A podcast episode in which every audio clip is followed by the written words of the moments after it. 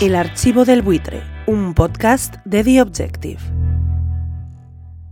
Hay gente que puede decir, pero, pero el candidato del PP cuando tenía esa relación con, con, con Marcial Dorado, ¿sabía que era narco o no lo sabía? Evidentemente no, y es que en el caso, en aquel momento no tenía ninguna acusación por ello. Ahora es más fácil saber cosas, ¿no? Porque hay Internet, porque hay Google, eh, en aquel momento no, pero vuelvo a reiterar, hasta que yo le conocí, este señor no tenía ninguna causa en relación con el narco. ¿Cuál es el límite de tiempo para un reproche en campaña electoral?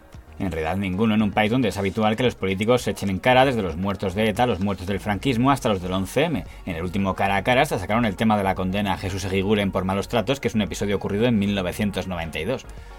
En el debate del 19 de julio, Yolanda Díaz decidió sacar el tema de las fotos de Alberto Núñez Feijóo con Marcial Dorado, que en realidad es un tema de 1995.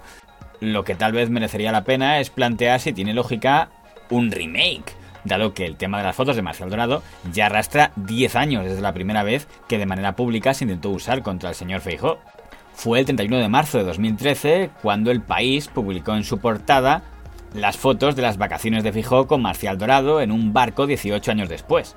Ya entonces hizo la consiguiente campaña, primero de pedir explicaciones a Fijó sobre sus andanzas de por entonces, todos los partidos de la oposición en Galicia van a pedir la comparecencia del presidente de la Junta, Alberto Núñez Feijóo, para que dé explicaciones sobre las fotos que hoy publica el diario El País. En las fotos se le ve acompañado de Marcial Dorado, un contrabandista que desde 2003 está en la cárcel por narcotráfico. Según el diario, fueron amigos a mediados de los 90, cuando Feijóo ocupaba cargos de responsabilidad en la Junta. Núñez Feijóo ha dicho que esa relación acabó cuando supo que tenía causas abiertas con la justicia. Asegura que sabía que las fotos verían la luz, pero no cuándo.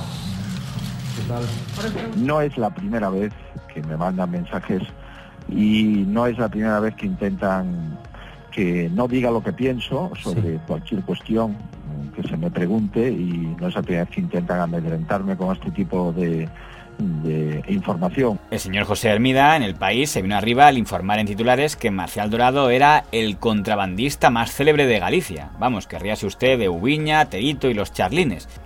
Y luego la lesión del Parlamento de Galicia del 10 de abril de 2013, todos pidieron la cabeza de Feijó. Pasó la historia por los gritos del señor José Manuel Beiras bramando a Núñez Feijó que él era la indignidad en persona y golpeando con el puño el escaño del entonces presidente de la Junta. É a indecencia feita persona. Vostede desprecia a moral, desprecia a ética.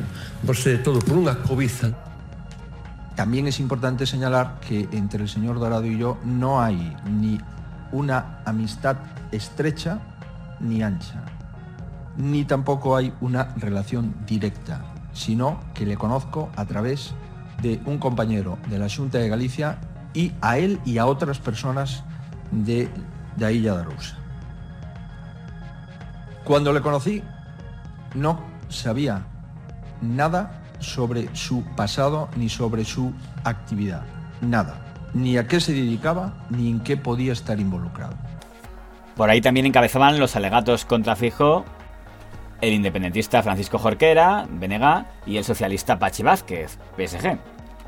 Y a los que Fijo replicó diciendo que los mejores contratos adorados los había dado el bipartido PSOE-BNG. Vostede, sendo un alto cargo deste país, viviu dez anos relacionándose con un dos maiores narcotraficantes de Galicia. Señor Feijó, a ética empeza por vostede mismo. Ninguén con este lastre pode continuar dirixindo os designios deste país. La realidad es que aquellos líderes de la oposición gallega, Jorqueras, Vázquez y Beiras, eran los perdedores de las elecciones autonómicas gallegas de 2012, en las que el PP había sacado una mayoría tan absolutísima que ninguno de los tres seguiría vivo para las elecciones gallegas siguientes. Aunque quizá Jorquera, Vázquez y Beiras se por la herida de pensar que si esas fotos se hubieran conocido en 2012, el resultado electoral hubiera sido diferente, aunque los cronistas de la época aseguraron que aquellas fotos eran de dominio público desde 2003, cuando Feijóo era consejero de la Junta con Manuel Fraga, hasta el punto de asegurar que este ya entonces ofreció su dimisión. Foi un erro ter aquela relación? Sí. Debería ter dado máis importancia a esos antecedentes aínda que non estivera condenado? Sí. Actuei nalgúnha ocasión condicionado pola existencia desas fotos? Nunca. A Fraga a medida que el presidente rechazó ejecutar.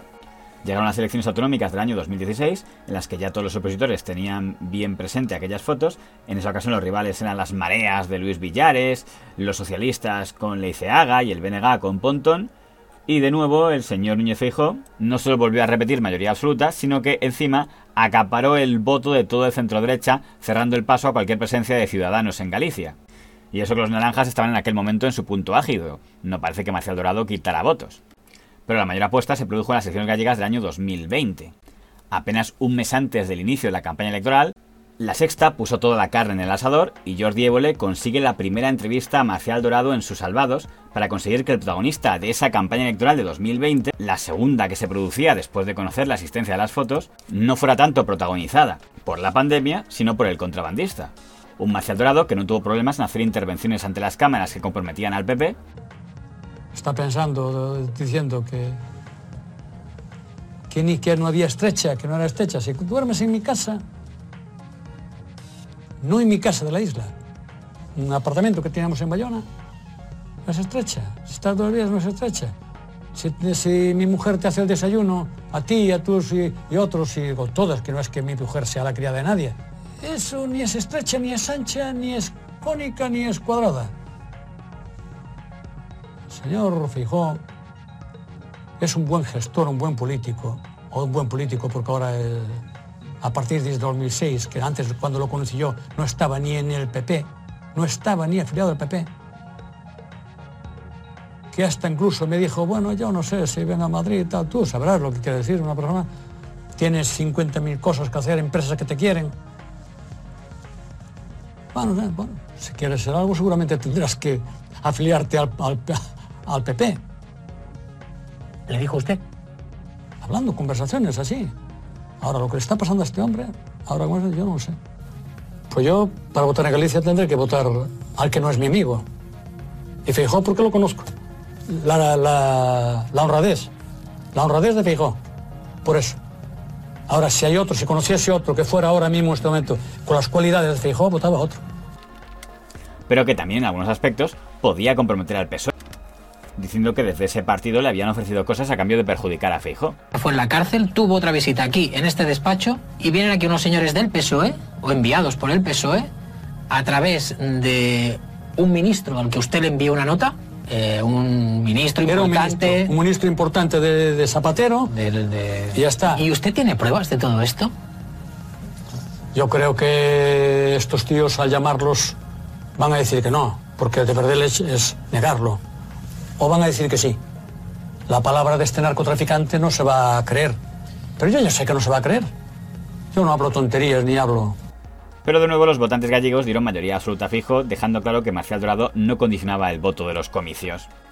Y de nuevo en aquellas elecciones de 2020, el señor Fijó acaparó todo el voto que no fuera de izquierdas, hasta el punto que ni Vox en su mejor momento logró colarse en el Parlamento gallego.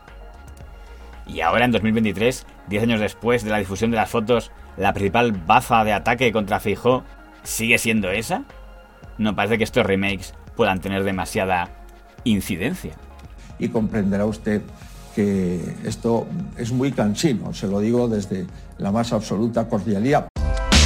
El archivo del buitre, un podcast de The Objective.